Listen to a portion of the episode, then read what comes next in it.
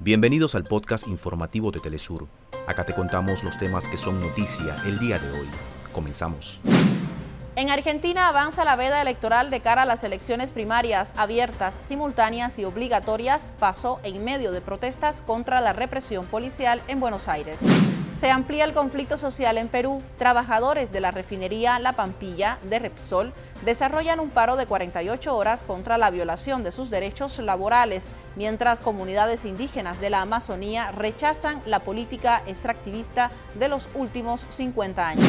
El mundo se ve afectado por los efectos de la crisis climática. En Estados Unidos asciende a 55 los fallecidos por incendios forestales en la isla de Hawái, mientras que en China las autoridades declararon alerta roja por las lluvias que dejaron un saldo de 78 muertos.